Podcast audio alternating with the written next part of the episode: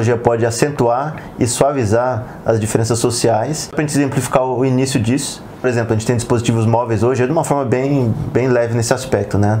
Não lida com uma coisa categórica e, e de uma inteligência artificial fazendo isso é, de uma forma padronizada mas o Android e o iOS, apesar de a gente já saber pelas notícias né, que os dois eles conseguem ser hackeados, sempre um foi atrelado às pessoas que tinham mais condição financeira e a segunda alternativa que é as pessoas que se preocupam com isso e os valores dos aparelhos no geral são mais baratos, tirando claro algumas exceções que a gente sabe que tem de algumas marcas. Que é uma forma de se segregar, por exemplo, se você não tem proteção de privacidade, você nem pensa nisso, porque ninguém te levanta esse tipo de questão. A população tem acesso à privacidade, consegue guardar seus dados e omitir esses dados do, do resto da população, com certeza ela vai ter uma vantagem em relação ao resto. Se alguém quiser hackear dados bancários, dados de conversa, no Android hoje, né, é, muita gente já acredita que não conseguiria da mesma forma com o iOS. A gente sabe que não é verdade, né? A gente viu que é, casos de político no Brasil eles tinham iOS e acabaram sendo invadidos também, né? Então essa é uma, uma das formas que a tecnologia pode acentuar ou atenuar. Pensando de uma forma mais coletiva, ela tende a acentuar mais porque ela passa certos preconceitos e certos vícios que a gente tem como pessoas, né? É, tem, inclusive tem um artigo recomendado, né, que a gente vai deixar na, na descrição. É, e justamente isso, a proposta seria o quê? Você desenvolver um dispositivo que, imagina, ó, quanto, quão caro é a construção civil hoje, né? Se você quiser montar uma casa bonita, decorada, né? É o sonho de todo mundo que, que quer ter uma casa em um lugar confortável. Você sabe quanto, quanto é caro isso, principalmente é, material de qualidade, tudo bonito. O pessoal acaba abusando um pouco né, de, na parte da decoração. Então, qual que era a ideia do dispositivo? Você não pode fazer essa casa dos seus sonhos, você compra esse, esse aparelho, você teoricamente usaria, né, no, no, como se fosse um óculos de, de realidade aumentada, e você iria olhar para sua casa e ver ela com, conforme a programação que você queria, e você vê a sua casa bonita, né? O primeiro, você de imediato você reduz mão de obra, né? Você cai a procura, despenca a procura por, por pedreiros que acaba sendo, às vezes, a pessoa não tem escolaridade, é lógico que tem pessoas que têm um excelente ofício, às vezes leva o legado né, de, de vô para pai para filho, mas às vezes alguém que não conseguiu é, se qualificar com estudo, com uma faculdade, encara isso e às vezes até tira um sustento legal para a família. Então, mas aí acaba isso, porque não acaba, mas diminui bem, porque por que, que eu vou gastar dinheiro com, com com material de construção, pedreiro, se eu posso comprar um dispositivo, eu vejo a casa do jeito que eu quero. Ah, eu cansei disso aqui, eu vou mudar. Pum, muda a cor, você não precisa ficar com aquele cheirão de tinta na casa, né? é, no longo prazo, talvez ainda que seja caro de início, quem puder acessar no longo prazo vai acabar economizando um pouco aí, né? Trocar a sua vida pela realidade daquele game, você está cada vez mais acostumado a viver uma, uma vida ilusória, né? Você chega em casa, mas aquilo que você está vendo não é seu. Tristeza muito grande, né? De, de achar que vive uma mentira e também é, sutilmente você vai cada vez mais acostumando a, a a fazer essa simbiose aí com o real e o virtual, que com certeza a gente imagina aí que num futuro mais distante um pouco a gente possa ver outras mudanças mais graves ainda nesse sentido, né?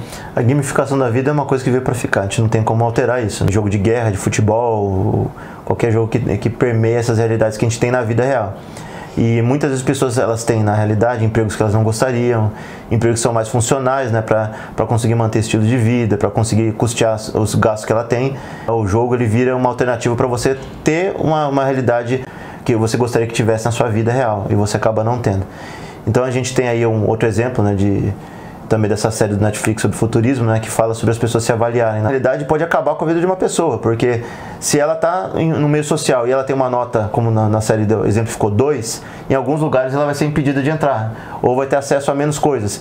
A gente já tem isso de forma velada, né? A gente tem pelo, pela forma que as pessoas se vestem, pela indumentária, forma de se falar, de se, de se expressar, a gente tagueia as pessoas por intelectual, por nível de escolaridade. Então já existe essa forma velada, não existe algo categórico que vai lá e enquadre no número. Né? As marcas, né, as roupas vêm com a marca estampada, né? Você já sabe, tem o segmento do surfista, tem o segmento do, do golfe, né, as camisetinhas, né, do Tiger Woods. Uma leitura muito do, do, da vida que a pessoa leva e dos ambientes que ela frequenta, né?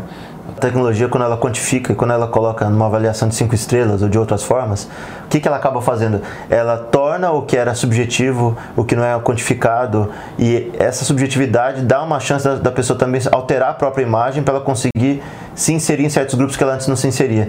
Quando você tagueia uma pessoa e coloca um histórico em relação a ela, né, se isso vier a acontecer, mostra a tecnologia agravando os problemas. E construir o caminho para essas tecnologias aplanarem acesso à informação, acesso à educação. E a gente também enfrenta isso no, no nosso contexto. É, muitas vezes os EADs, é, não são todos eles, mas muitos deles você faz um curso e ele acaba não sendo da mesma qualidade, né?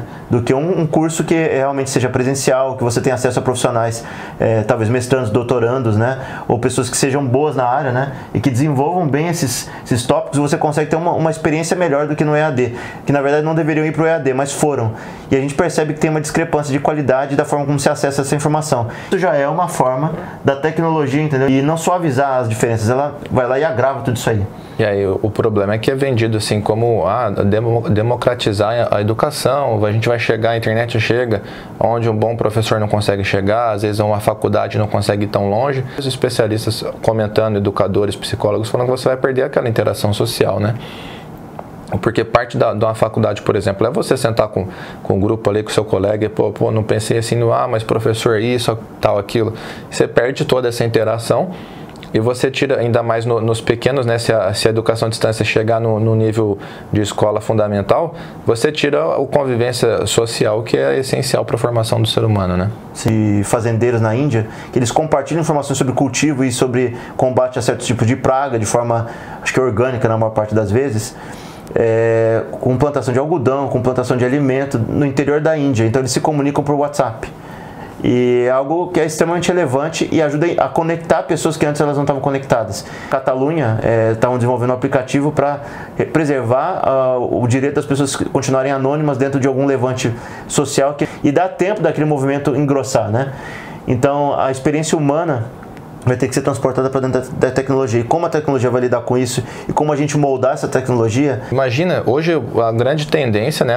Várias empresas estão ganhando muito dinheiro com isso, que é você se valer das informações que você colhe nos aplicativos ou nos ambientes online e usar aquilo em favor para vender um determinado tipo de produto. Imagina o que você falou sobre a avaliação pessoal de cada indivíduo. Né? Hoje eh, a gente tem alguns, por exemplo, sites de relacionamento, aplicativo de relacionamento e também até baladas, algum, alguns clubes assim, você sabe que é bem, às vezes na fila assim, você quer entrar, o segurança olha, a mulher não está de vestido longo, não está de salto, não está maquiada, não entra. Né? Então, imagina você começa a controlar esse tipo de informação. A gente está cada vez mais expondo nossas particularidades nesse ambiente social online. Então, o cara começa, o cara vai criar a, a balada perfeita. Você vai lá, só vai, só vai ter mina bonita, só vai ter cara bonito. É uma mentira, né? A pessoa vai pra balada, hoje ela tá guiada de cima e embaixo. Então, as pessoas têm a alternativa de se alterar, né? E se começa a cruzar balada com o Tinder, o Tinder vai começar a, a, a colocar um ranking. Aquela região ali de tal, de, de cidade tal, você tem, é, você tá no ranking 150. Aí Nossa. você entra na balada, assim, então, me mostra o seu ranking do Tinder pra saber qual é o seu nível de beleza aqui no contexto. Senão não entra. Você tá no, no número 30 mil. Aí eu falo assim, não, não tem. A gente só tem capacidade pra 5 mil, a gente tá esperando é, pessoas que têm um ranking, um perfil de 5 mil pra cima. Então são só 5 mil pessoas mais bonitas aqui do entorno que vão poder entrar nessa balada. Avaliação de, de hotel, né? Foi assim, ah, sair com esse cara aqui não é, não é, muito, não é muito legal, não. É... Desempenho. Anda de carro Beleza. carro. É ruim de cama. Mas sabe o que aconteceu? Tinha um aplicativo que chamava Lulu, né? E que fazia isso, as mulheres colocavam opiniões. Tem um lado bom, pode ser usado como uma ferramenta para proteger alguém, né? Uma moça pode falar, fulano é esquisito, me assediou, assim, assim, assado. Mas até é complicado porque... É, fulano é esquisito, Fulano, tem uma coisa estranha, né? Fulano é Não. esquisito. Esse menino é esquisito, ele tá estranho, ele é meio barbudo, né? Ou se o tiririca, ele é coisado. é uma bestagem. É, mas, cara, é, a gente, por exemplo, todo mundo aí que uh, viajou, seja lazer, seja trabalho, já ficou no hotelzinho meio ruim, você começa a ficar nervoso, sua avaliação, ela não é sincera, né? Você deixa o emocional extrapolar, você pode queimar uma pessoa socialmente porque você estava nervoso. No episódio do Netflix que a gente está citando, acontece muito isso. É, ela tenta manter a vida perfeita. É quase é impossível. O ser humano não consegue manter todos os dias a, o sorriso no rosto, tratar todo mundo bem. Vai ter dias que as pessoas vão estar mal mesmo, querer enfiar o pé na porta. Então o que acontece? Ela, em três ações em menos de um minuto, ela despenca a nota dela porque todo mundo sai dando avaliação baixa para ela. E na briga de família, pós-políticas, galera, o povo todo nervoso entre si, vai todo mundo se avaliando. Imagina. Daqui a pouco todo mundo sai da casa com a avaliação de uma estrela. então esse foi mais um Back do Futuro. Então, se você gostou do conteúdo, se inscreve e dá um tapa no sininho. em relação a comentários, sugestão de tópicos novos, ou até esses mesmos tópicos que a gente teve e se você quiser que a gente aprofunde mais, só pôr nos comentários embaixo.